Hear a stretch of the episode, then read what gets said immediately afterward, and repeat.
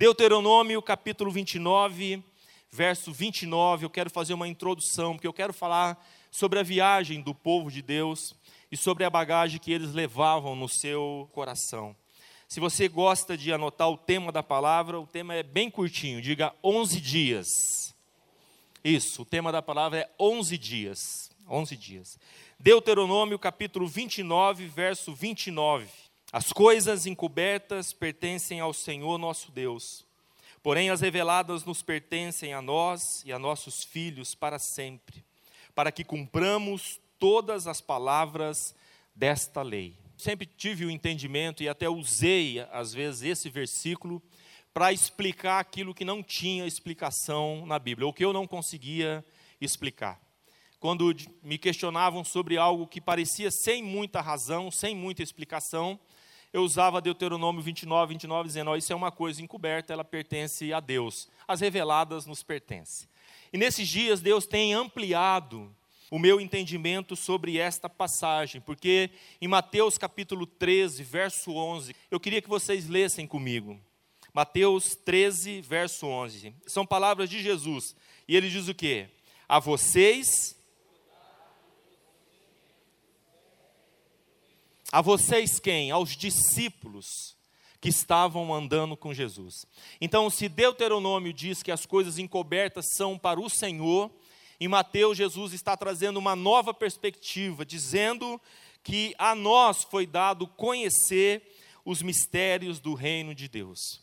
E aí, essa frase que nós vamos projetar agora, é muito importante, porque o desejo de Deus é se revelar a nós pessoalmente, como igreja, como família. O maior desejo que Deus tem é se revelar a cada um de nós. Então a frase diz assim: Pois Deus não esconde as coisas de nós, tanto quanto as esconde para nós. Vamos ler juntos mais uma vez? Pois Deus.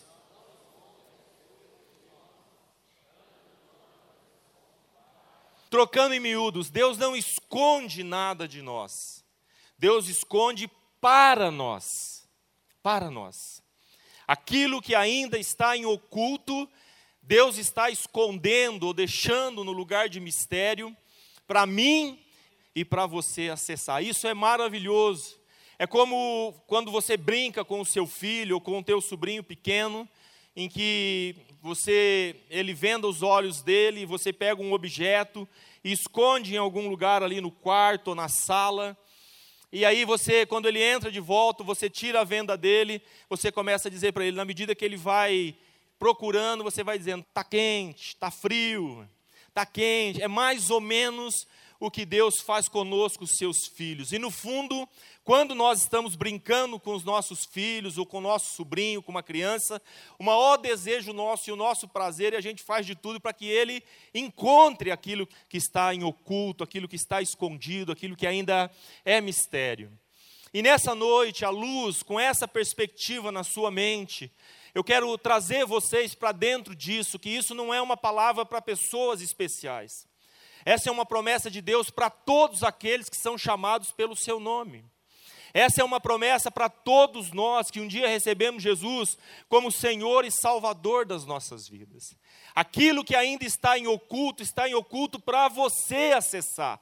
Não é desejo nem interesse de Deus ocultar essas coisas de você ou de mim. Pela misericórdia de Deus, eu tenho acessado algumas coisas. Eu sempre me lembro do Salmo 139, verso 16, que diz ali que Deus escreveu cada um dos nossos dias, quando você, quando eu éramos ainda substância informe no ventre da nossa mãe. Isso é maravilhoso. Significa que Deus parou tudo para escrever ao nosso respeito. Significa que Deus tem coisas específicas a respeito da sua vida e da minha vida também. Lá na França, na mesa de jantar, um dos irmãos da igreja francesa me perguntou, pastor, como foi que, que aconteceu o seu chamado? Como foi que Deus te chamou? Porque ele tem uma chama no coração dele. E eu falei: olha, para ser bem sincero para você, eu nunca pensei em ser um pastor. Eu não nasci numa igreja de pessoas da igreja, como meus filhos nasceram. Não foi, eu não, eu pensava em seguir minha carreira, trabalhava no banco, pensava em ser um executivo, em ser bem-sucedido, e envelhecer bem. Era isso que eu sonhava e eu estava trabalhando duro neste caminho.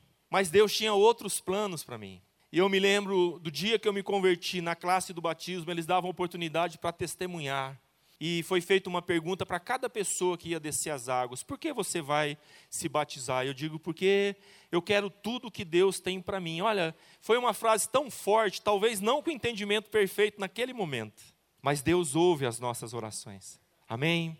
E Deus começou a se revelar. E eu creio que Ele tem muito mais ainda para minha casa, para minha família e para mim e para Cidinha. Amém? Então, aquilo que está em oculto é para nós acessarmos. O que. Aí tem uma outra fase bem importante. O que eu não entendo com frequência é tão importante quanto aquilo que eu entendo. E eu estou falando aqui de posturas do nosso coração durante a nossa jornada com Deus. Que o grande perigo que a gente corre é nos perdermos no meio da jornada, é desanimarmos, é sermos enganados, é não perseverarmos. Você já descobriu que a nossa vida não é porque nós recebemos Jesus como Senhor e Salvador que nós estamos livres das aflições da vida, não é. Nós estamos sujeitos a, a todas essas coisas. Mas todas essas coisas são oportunidades para o nosso caráter ser mudado e transformado. Então, quando as circunstâncias chegam na nossa vida, então muitas vezes eu não compreendo, e como pastor eu ouço muito isso, falou, pastor, eu realmente não estou entendendo porque essas coisas estão acontecendo na minha vida. Bom, embora eu não compreenda, a forma como eu estou lidando com aquilo que eu não entendo é tão importante quanto a forma que eu lido com aquilo que eu entendo no dia a dia. Você está entendendo o que eu estou dizendo? Porque às vezes os mistérios de Deus vêm sobre a nossa vida e Ele tem os seus caminhos para trabalhar com o nosso coração, para forjar o nosso caráter. E nem sempre eu compreendo, nem sempre eu entendo. A forma, o desejo, a busca que eu tenho, a fome pela palavra, a fome pela presença de Deus, tem a ver com um desenvolvimento do meu caráter. E esses dois elementos são essenciais no processo de acessar os mistérios de Deus para a minha vida. O mistério de hoje é a revelação de amanhã. Você pode repetir? O mistério de hoje é a revelação de amanhã. Eu tinha dois anos de convertido. Já contei isso, isso algumas vezes, esse testemunho. Nós estávamos descendo para um curso que eu ia fazer do banco, lá em Santa Catarina, quando a BR-101 ainda não era duplicada. 60 quilômetros passando de Curitiba na serra, meu carro desliza, que parece que está em um. Era óleo, parecia um sabonete. Perco o controle do carro, bati de frente com uma carreta, essa carreta se descontrolou, pegou um outro carro. Uma tragédia. Fratura no nariz da Cidinha, fratura no braço, fratura exposta na perna da avó da Cidinha que estava descendo conosco para Santa Catarina. Uma loucura. Se recuperar, voltar ao hospital, cirurgia. Bom, a gente volta para Londrina. A gente chega aqui em Londrina, está tendo um mover profético na igreja, lá na rua Itapicuru ainda. Profetas estavam ministrando sobre. E o pastor Samuel, na época, a dona Lígia, nos convidaram para receber a oração. Nós nos ajoelhamos, quando nós nos ajoelhamos, o homem de Deus falou sobre as nossas vidas. Você não sabe que é das uvas amassadas que sai o melhor vinho? Ou oh, mistério. Eu falo, não sabia. E Deus continua dizendo: Eu escolhi amassar vocês. E nós choramos muito, sabe por quê? Porque lá na casa do pastor Davi, ele morava em Curitiba ainda, o Pedro era pequenininho naquela época. À noite, quando ele foi, nos acolheu, foi nos buscar no hospital, nós posamos ali na casa dele. E eu e a Cidinha, a gente chorou muito porque nós não estávamos entendendo absolutamente nada do que estava acontecendo. Nosso coração estava cheio de ponto de interrogação. Falou, meu Deus, tudo que a gente estava fazendo era bom, estava cuidado, estou levando os pais do meu sogro para visitar ele. O que, que tinha errado? Por que, que isso aconteceu? O que está acontecendo? Qual é o objetivo? Qual é o propósito? Mas sabe o que Deus estava fazendo? Forjando o nosso coração. Deus queria nos alargar, Deus queria nos preparar para aquilo que Ele tinha para as nossas vidas. Restava uma única coisa a fazer, é confiar em Deus que ele estava realmente fazendo e nos, e nos preparando. Isso não livrou de mais de quase oito cirurgias que a Cidinha teve que fazer para corrigir o braço. Não nos livrou. Passamos por todo esse processo, não livrou a avó dela, não me livrou das despesas que eu tive com esse acidente, porque o seguro era no plano Collor, havia defasado muito, não nos livrou de nada disso. Precisamos confiar na provisão de Deus e crer que Ele, que Ele estava fazendo algo sobrenatural. E depois, com o passar do tempo, a gente acaba descobrindo que a gente jamais sai do lagar. Sabe o que significa isso? Deus te coloca no lagar para pisar, para preparar, para forjar, e esse processo nunca termina nas nossas vidas. Daí a importância de trabalharmos com o nosso coração. Amém, amados?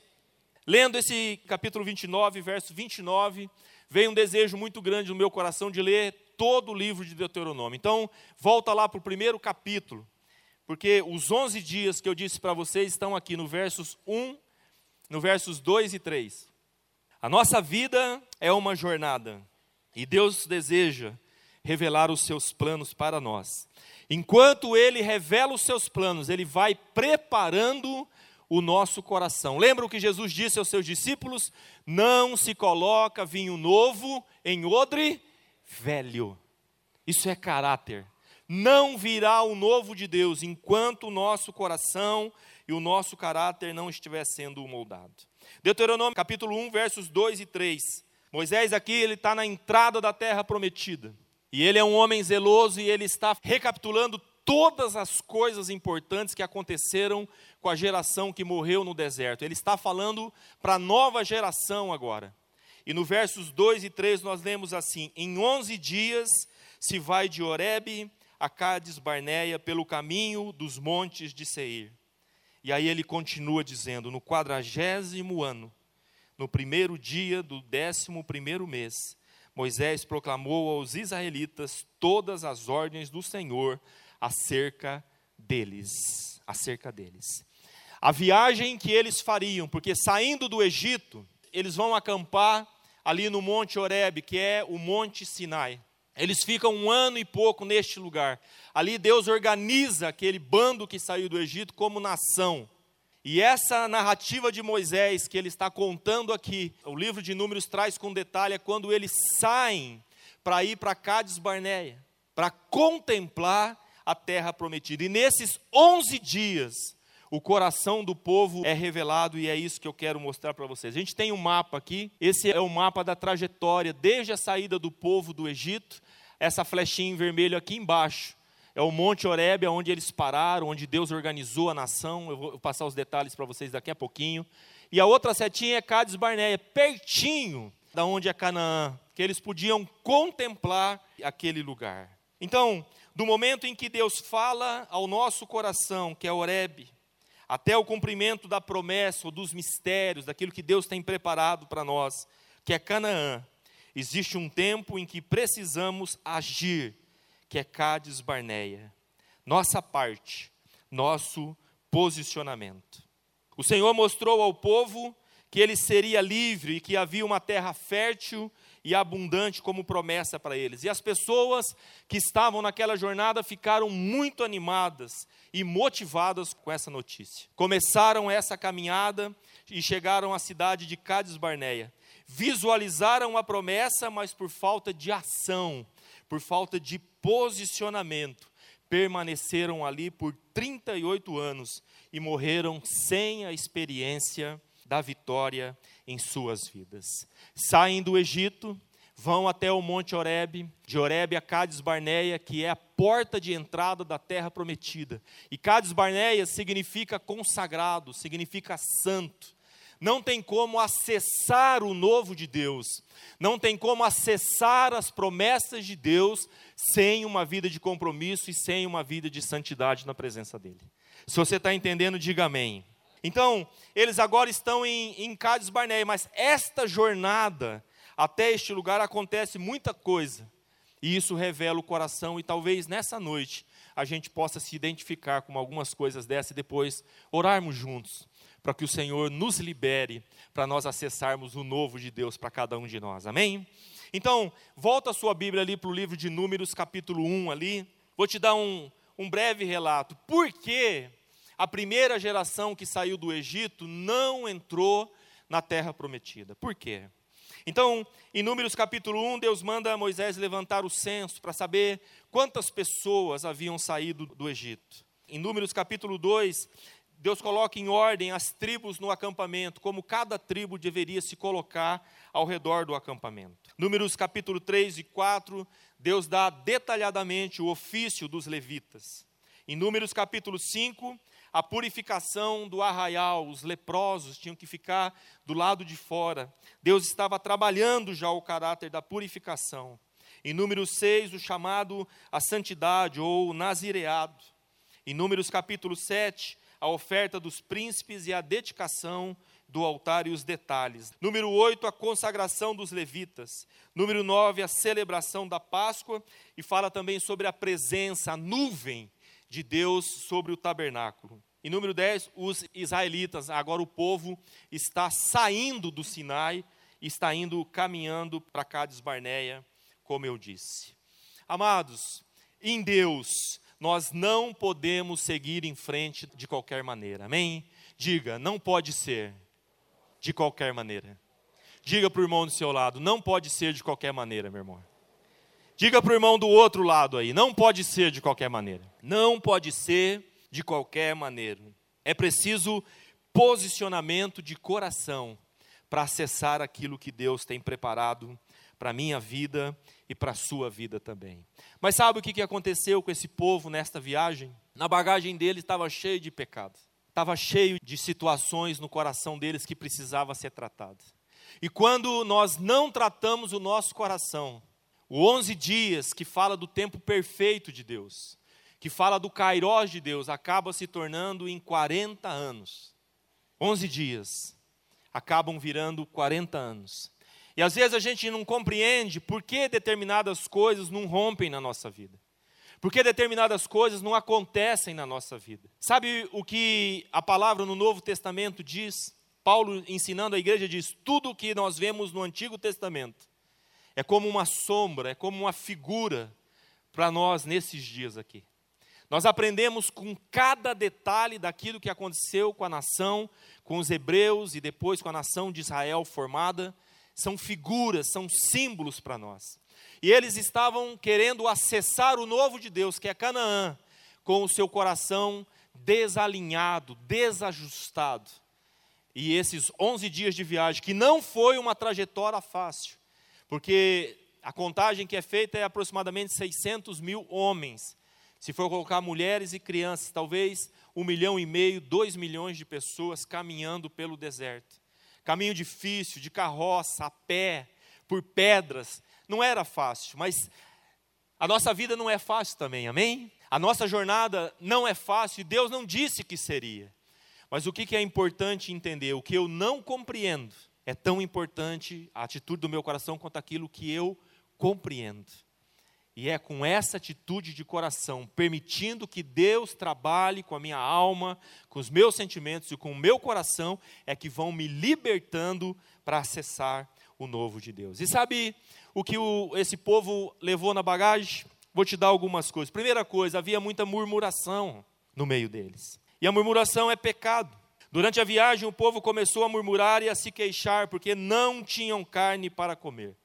Agora, no capítulo 11, no verso 1, nós lemos assim: Queixou-se o povo de sua sorte aos ouvidos do Senhor. Ouvindo o Senhor, acendeu-se-lhe a ira. O fogo do Senhor ardeu entre eles e consumiu extremidades do arraial. Então o povo clamou a Moisés. É tão interessante, porque assim, ao invés de clamar a Deus, eles clamam para Moisés. Isso fala de um relacionamento que não é direto com o Senhor, que sempre está precisando de intermediário. Então o povo clamou a Moisés, e orando este ao Senhor, o fogo se apagou. Amados, a murmuração asfixia quem dela se alimenta. Quem muito murmura, quem muito reclama, acaba sendo asfixiado pela própria murmuração. Números capítulo 11, versos 18 a 20. Olha a resposta de Deus. Deus ouve aquilo que o povo está dizendo. Nós queremos comer carne. Eles tinham o maná. Era um alimento divino que Deus provinha todos os dias. Mas eles estão murmurando e declarando: Nós queremos é carne. E olha o que Deus diz: Diga ao povo, versículo 18: Consagrem-se para amanhã, pois vocês comerão carne o Senhor os ouviu quando se queixaram a ele, dizendo: Ah, se tivéssemos carne para comer, estávamos melhor no Egito. Agora o Senhor lhes dará carne e vocês comerão. E olha o que Deus tá, vai falar: vocês não comerão carne apenas um dia, ou dois, ou cinco, ou dez, ou vinte, mas um mês inteiro, até que lhe saia carne pelo nariz e vocês tenham nojo dela porque rejeitaram o Senhor que está no meio de vocês e se queixaram a ele, dizendo: Por que saímos do Egito? Eu não sei você, meu amado, mas se você comer muita carne durante muito tempo, você fica meio enfadado, não é verdade? Tem gente que fez aquele regime do cano, que é só carne, aquilo é bom durante uns dias. Eu não sei você final de ano, mas final de ano tem tanta festa, tem tanta confraternização, tem tanta carne, tem tanta comida é de porco, é de frango, é de peru, é de não sei o quê. Chega uma hora que você não está mais aguentando carne. Alguns estão balançando a cabeça, falam, não, eu aguento firme, pastor, eu... Você deve ser do tipo que dá prejuízo em churrascaria, amém? Chega a dar cãibra no garçom, não é verdade? De tanto ir servir vocês. Mas eu falo nessa noite as pessoas normais aqui. As pessoas normais. E Deus disse: não é um dia que vocês vão comer, não. É, vocês vão comer um, um mês inteiro. Murmuração. Em Números capítulo 11, versos 34 e 35. Diz assim: Pelo que o nome daquele lugar se chamou Kibrot Ataavá, porquanto ali enterraram o povo que teve o desejo das comidas dos egípcios. Significado é túmulos de cobiça. A Bíblia não diz, mas tudo indica que esse alimento, comido da forma como foi, e enfastiou, deu uma infecção, e muitos deles acabaram tombando no deserto, por causa da murmuração. Interessante, não é que eles não tinham alimento, eles tinham alimento. O problema não era o estômago, o problema era o, o coração. Diga comigo, murmuração. Olha, a gente está falando de uma geração de milhares de anos atrás. Mas sabe, quando a gente, nos nossos dias, olhando para a nossa vida, examinando, sondando o nosso coração, quanto de murmuração ainda existe na nossa vida? Quanto existe? A gente fez um jejum aí no mês de junho e parte do jejum, acho que um, uma semana do jejum foi não murmurar, não é verdade? Tem gente que nunca pediu perdão tantas vezes como nessa semana aí quase que um hábito para reclamar, para murmurar. Isso é um atraso, é um atraso na nossa jornada.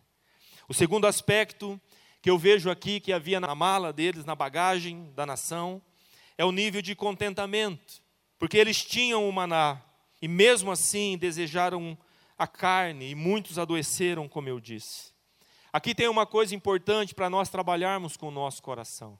Tem gente que nunca está satisfeita, e eu não falo de uma insatisfação de progredir, de alcançar coisas novas. Eu falo de um coração atrelado à murmuração, invejoso, com motivações erradas, nunca está satisfeito, por mais que se faça, nunca está bom.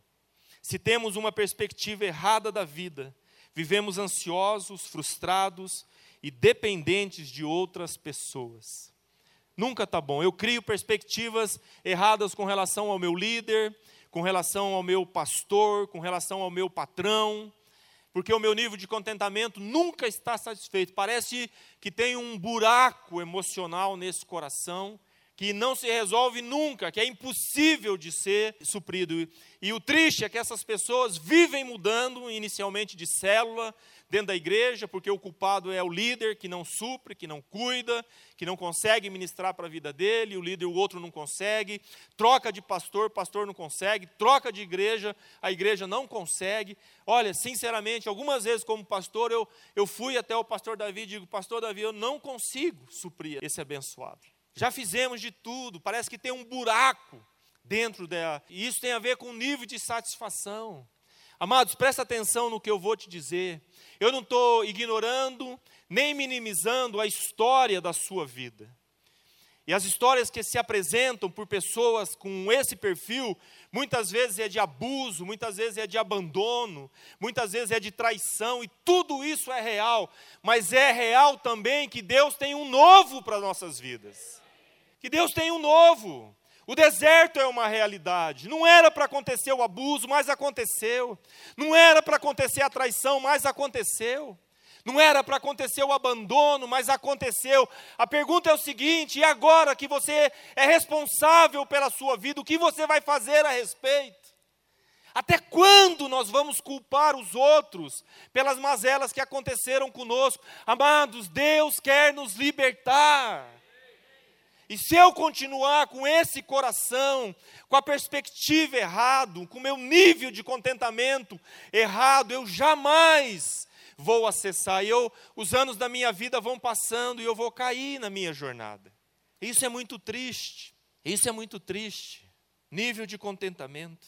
O outro aspecto é a mentalidade que eu chamo de mentalidade de, de populacho, que era um povo misto que saiu com os hebreus do Egito, que não, não fazia parte do povo de Deus. Eles viram o movimento, eles viram os milagres, eles viram os sinais, eles viram a promessa de algo maravilhoso, de uma terra, eles creram e saíram junto, e eles estavam misturados com a nação, eles permaneceram, eles ficaram, e eles se tornam uma má influência no meio do povo de Deus. Capítulo 11, versos 4 e 6, diz assim: O populacho que estava no meio deles veio a ter grande desejo das comidas dos egípcios, pelos quais os filhos de Israel tornaram a chorar e também disseram: quem nos dará carne a comer?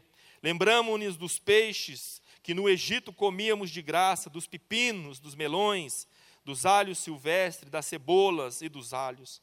Agora, porém, seca-se a nossa alma e nenhuma coisa vemos senão este maná.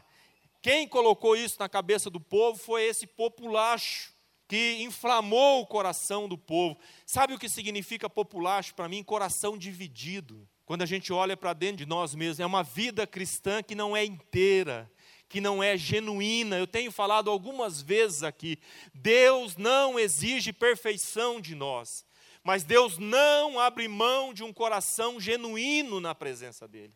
Amados, se tem uma coisa que Deus abomina é a hipocrisia.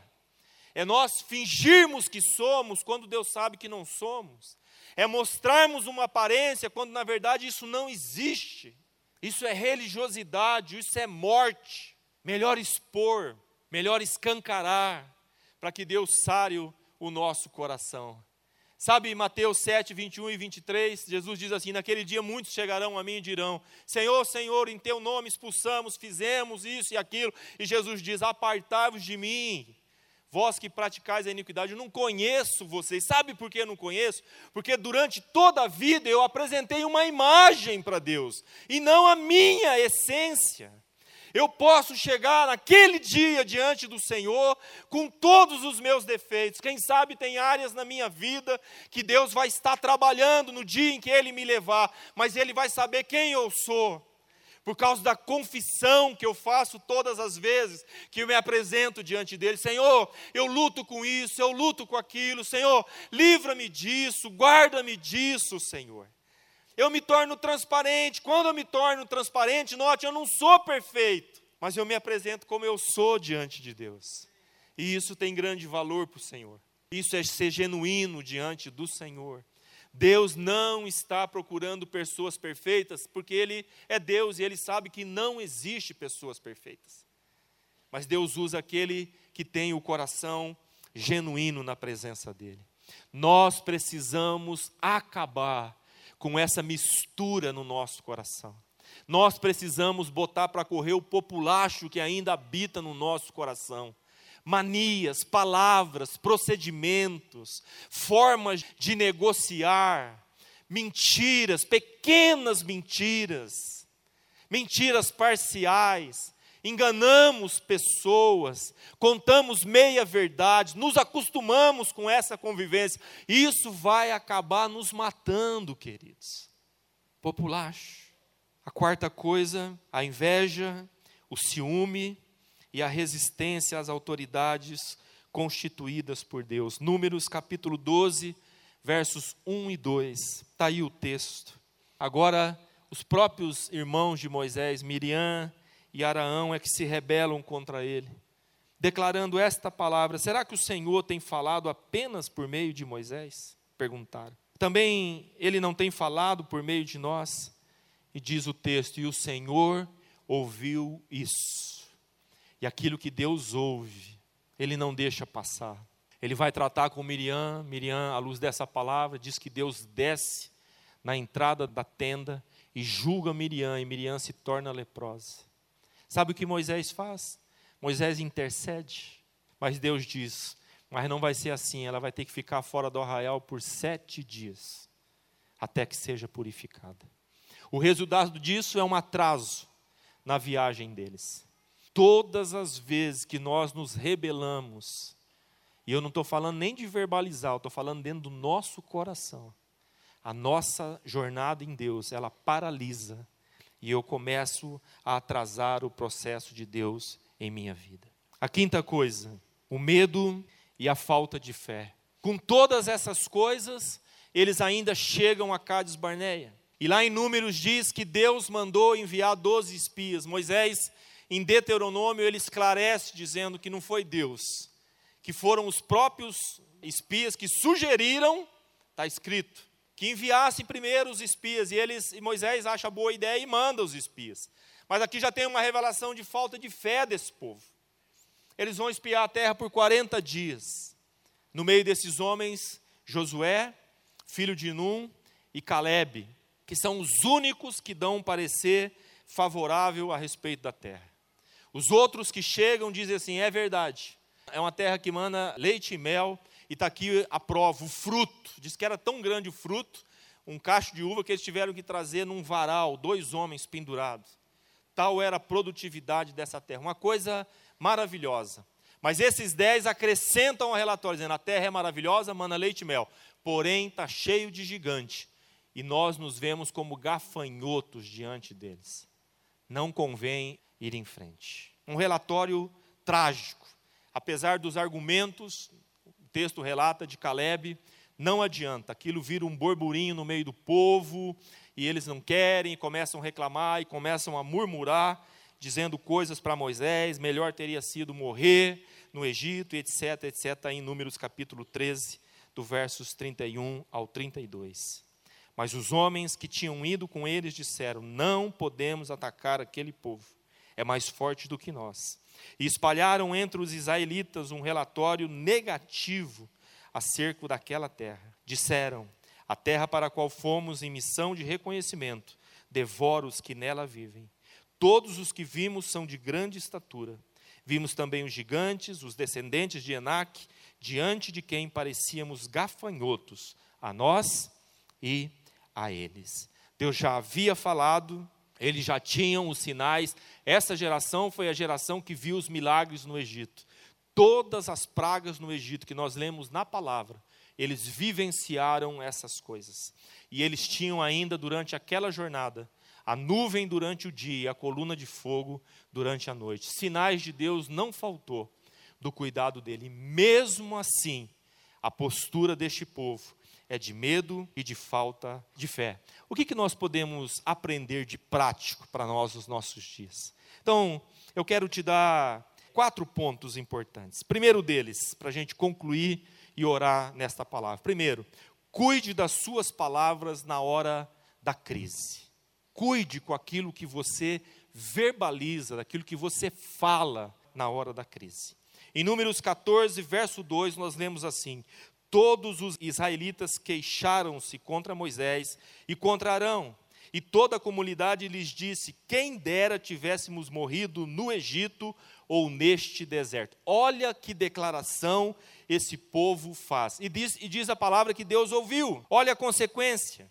Números 14, versos 34 e 35. É a sentença de Deus por causa desse coração que não se permitiu tratar. Durante 40 anos vocês sofrerão a consequência dos seus pecados e experimentarão a minha rejeição. Cada ano corresponderá a cada um dos 40 dias em que vocês observaram a terra. Eu, o Senhor, falei e certamente farei essas coisas a toda esta comunidade ímpia que conspirou contra mim. Encontrarão o seu fim neste deserto e aqui morrerão palavra duríssima e que se cumpriu na íntegra. Nenhum daqueles homens daquela geração adentrou a terra prometida, nem Moisés. Os dois que houve exceção foram Josué e Caleb por causa da postura do coração deles. E aí traz uma esperança para nós. Porque se ninguém entrasse, nós poderíamos dizer: é, tá vendo? Não adiantou a postura correta de coração. Não, Deus honra a postura de coração e vai introduzir Josué e Caleb no contexto da terra prometida. Cuidado com aquilo que você declara no momento de crise. Ao invés da murmuração, do questionamento, que saiam palavras de confiança. O Paulinho cantou profeticamente nessa noite: Nós confiamos em Ti. O pastor Wagner trouxe a palavra na hora difícil, da depressão, da luta. Lembre-se, a alegria do Senhor é a nossa, é a nossa força. É a nossa força. Cuide das suas palavras. A boca fala daquilo que o coração está cheio. E é no momento de pressão que nós revelamos aquilo que está dentro do nosso coração. Segundo aspecto nós podemos aprender: não tente fazer na força do seu braço. Sabe quando o povo recebeu essa notícia aqui que Moisés traz para eles a respeito da sentença de Deus? Ele diz: Nossa, pecamos contra o Senhor, meu Deus, o que, nós fizemos? Que loucura. Não, não, não. Nós vamos entrar agora nesse lugar, vamos tomar essa terra. E aí Moisés diz: Não vão, porque vocês vão perecer que Deus disse está dito. Números 14, versos 42 e 43. Palavras de Moisés traduzindo aquilo que Deus havia falado. Não subam, porque o Senhor não está com vocês. Vocês serão derrotados pelos inimigos, pois os amalequitas e os cananeus os enfrentarão ali, vocês cairão à espada. Visto que deixaram de seguir ao Senhor, ele não estará com vocês. Amados, nós precisamos ter a disposição de obedecer a Deus para fazer aquilo que ele pede e também para aquilo que ele não pediu para fazer. A mesma disposição. É o que Moisés está dizendo: sejam obedientes agora. Ele mandou ir, vocês não foram. Então vocês vão permanecer. Não houve obediência. Deus disse: não façam, não façam. E eles foram, e o resultado foi que eles foram tombados ali e morreram. Seja obediente para fazer e também não fazer o que Deus manda. Se não é para fazer, não faça. Se é para fazer, faça. Não tente fazer na força do seu braço. A terceira coisa é cuide sempre do seu coração. Diga para o seu irmão isso que é muito importante. Cuide sempre do seu coração, meu irmão. Provérbios 4, 23. Eu tenho orado todos os dias esta passagem, juntamente com Tiago 1, verso 5, pedindo sabedoria ao Senhor. E o Salmo 119, verso 18: Senhor, desvenda os meus olhos, para que eu contemple as maravilhas da tua lei. E Provérbios 4, 23: Senhor, a tua palavra diz para eu guardar o meu coração, sobre tudo, acima de todas as coisas, guardar o meu coração. Senhor, me ajuda, coloca muros de proteção, cercas de proteção ao redor do meu coração. Por quê? Porque Jeremias nos diz que enganoso é o coração, mais do que todas as coisas, e desesperadamente corrupto. Quem o conhecerá? A resposta vem no verso seguinte que não estão aí. Somente Deus que esquadrinha os nossos corações. Ele sabe o que de fato está lá dentro do nosso coração. Amados, zele pelo seu coração. É aí que Satanás vai trabalhar para te desarticular, para colocar sementes no teu coração. Sabe como começa um divórcio? Sabe como começam os problemas no casamento? É pelo coração, a entrada está ali. São palavras mal interpretadas, mal ditas, mal colocadas, são reações que vão acumulando e eu não trato. E aquilo alcança lugar no meu coração e vai forjando dentro do meu coração uma fortaleza que o inimigo se estabelece.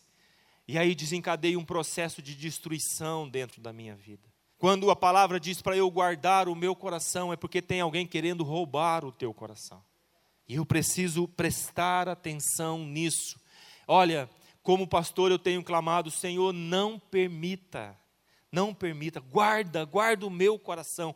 Eu sou chamado para te servir, para te honrar, guarda o meu coração aquilo que eu não compreendo, aquilo que eu não entendo, às vezes nos relacionamentos, às vezes nos vínculos, às vezes na família, naquilo que a gente tem que tratar, no nosso trabalho secular. Falei sobre isso, de vitimizar, de não compreender. Senhor, guarda o meu coração. Essa tem que ser uma oração de todos os dias. É o que nós aprendemos. A nação de Israel os hebreus, eles não guardaram o coração e eles ficaram totalmente vulneráveis àquilo que estava acontecendo. E a última coisa, para ser saúde para nós, cultive uma vida devocional. Não passe um dia sequer sem ler a palavra. Um dia sequer. Não deixe, olha, tem sido tão importante para a gente a sala de oração, e a gente tem falado aqui, não é que você não possa fazer na tua casa, faça, você deve fazer na tua casa. Mas é tão bom vir para este lugar, é tão bom ser ministrado pelo Senhor, é tão bom quando eu digo assim, Senhor, eu estou parando tudo agora, eu estou aqui, aquieta o meu coração, Senhor, aquieta o meu coração, mantenha uma vida devocional, nós jamais iremos acessar os planos, os mistérios de Deus, se nós não mantivermos uma vida devocional. Amém? Coloca para mim os quatro tópicos aqui. Podemos ler juntos? Número um, vamos lá. Cuide. Número dois. Três. Quatro cultive uma vida devocional. E esses minutos que nós temos, eu queria dar a oportunidade para vocês, da gente orar junto. Você que sente nessa noite que tem algumas áreas da sua vida que estão paralisadas. Você que sente que está perdendo tempo, que não está avançando, seja espiritualmente, seja naturalmente. Se você se sente cansado, decepcionado ou confuso neste momento, se você está doente fisicamente, ou se você sabe que está vivendo uma vida de pecado e quer colocar um fim nisso, eu quero dar oportunidade para você. O altar do Senhor é um lugar consagrado, é Cades Barneia, é antes de entrar nas promessas de Deus. Eu preciso alinhar meu coração. Então, se você quer receber oração nessas áreas que eu disse, está desanimado, confuso, se sente paralisado, tem uma área de pecado que você não consegue vencer, quero pedir para você, aqui e lá embaixo, se você deseja, enquanto os músicos estão cantando, sai do seu lugar e vem até aqui à frente. Nós vamos orar por você. Não espere por ninguém, amém? É você e o Senhor nessa noite. Deus deseja quebrar algumas situações, liberar os nossos corações Enquanto os músicos cantam, se você precisa, saia do seu lugar e venha. Aleluia.